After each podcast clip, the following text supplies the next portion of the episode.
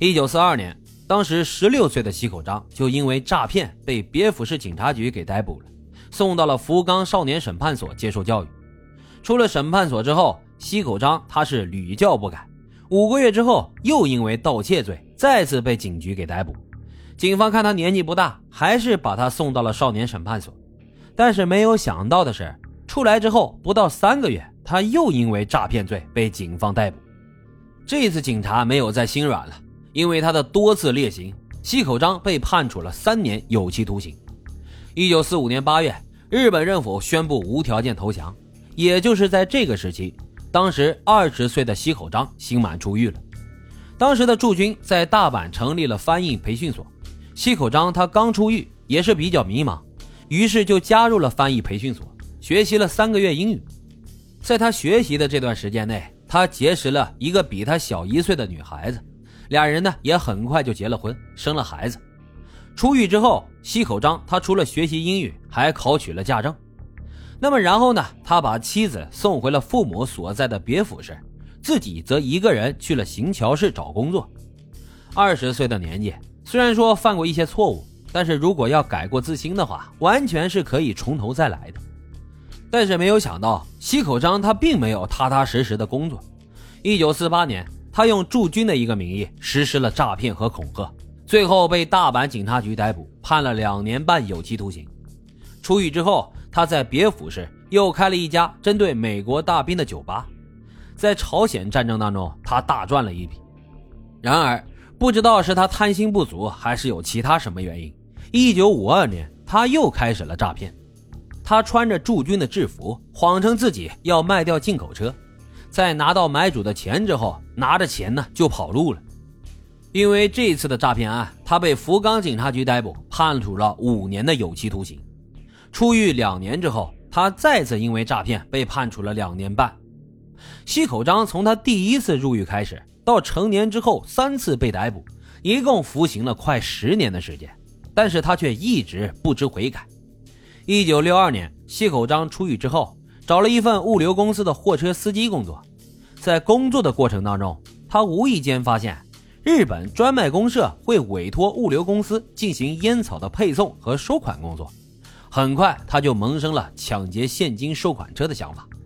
在一番计划之后，十月十八号。他特意等到认识的村田济南负责配送烟草的那一天，谎称呢要帮他一起去送烟草。等他和收款的僧五郎会合之后，趁二人不备将其杀害，并且抢走二十七万日元。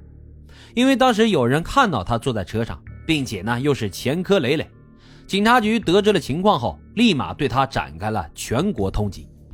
案件发生后的第二天，十月十九号。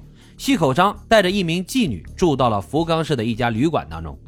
他在早报当中看到了带有自己名字和照片的新闻，他立马就离开了福冈市，去了佐贺县。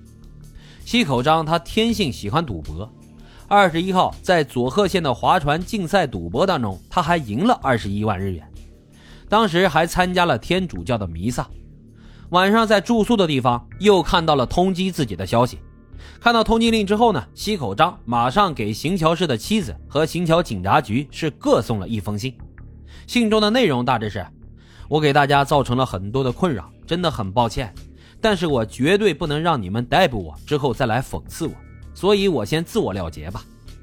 果然，五天之后，十月二十四号，有人发现，在一艘联络船的甲板上面有一件上衣和一双黑色的鞋子。上衣口袋里面有一封署名为西口章的遗书，乘客赶紧就联系了警察局。莫非这西口章真的是跳海自杀了吗？警方在联络船附近的海域搜索了大半天，也没有看见西口章的遗体。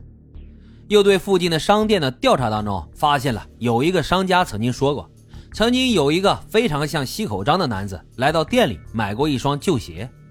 结合了种种消息，警方觉得。这一次所谓的跳海自杀，只是西口章的自导自演罢了。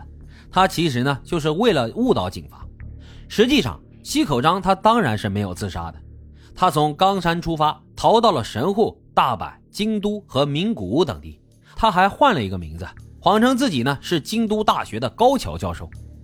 他可不是只换了一个名字啊，还戴了一个眼镜，穿上了大衣，装成了一副风度翩翩的样子。那么当时的信息流传渠道啊，还没有现在这么广泛，看到西口章的人都没有怀疑过他的教授身份，对他呢也是十分的尊敬。西口章本人还十分擅长演戏，他住在静冈县的旅馆时候，自称自己是大学教授，还在入住的时候和前台说，有可能会有静冈大学的同事打电话过来，然后他找了一个时间，趁着大家都没有注意的时候，跑到外面自己给自己打了一个电话。到旅馆里面，假装就问那京大的高桥教授是否住在这儿啊？我是静冈大学的老师。渐渐的，这周围的人都相信了西口章，认为他真的是一个大学教授了。不过，因为在逃亡期间，所以西口章呢不会在一家旅馆住太久的时间。在这个旅馆住了两天之后，他又换到了市内的另外一家旅馆，并且呢又换了一个名字，称自己是京都大学的正刚教授。旅馆里面呢，只有老板娘藤田和他的母亲，他们深信西口章就是大学教授。老板娘藤田还对西口章是心生爱慕，与他发展成了男女关系。因为从来没有人怀疑过他的身份，所以在逃亡期间，西口章还去了广岛等地。他为什么要去广岛呢？后来根据西口章的回忆，只是因为他当时身上只有八百日元了。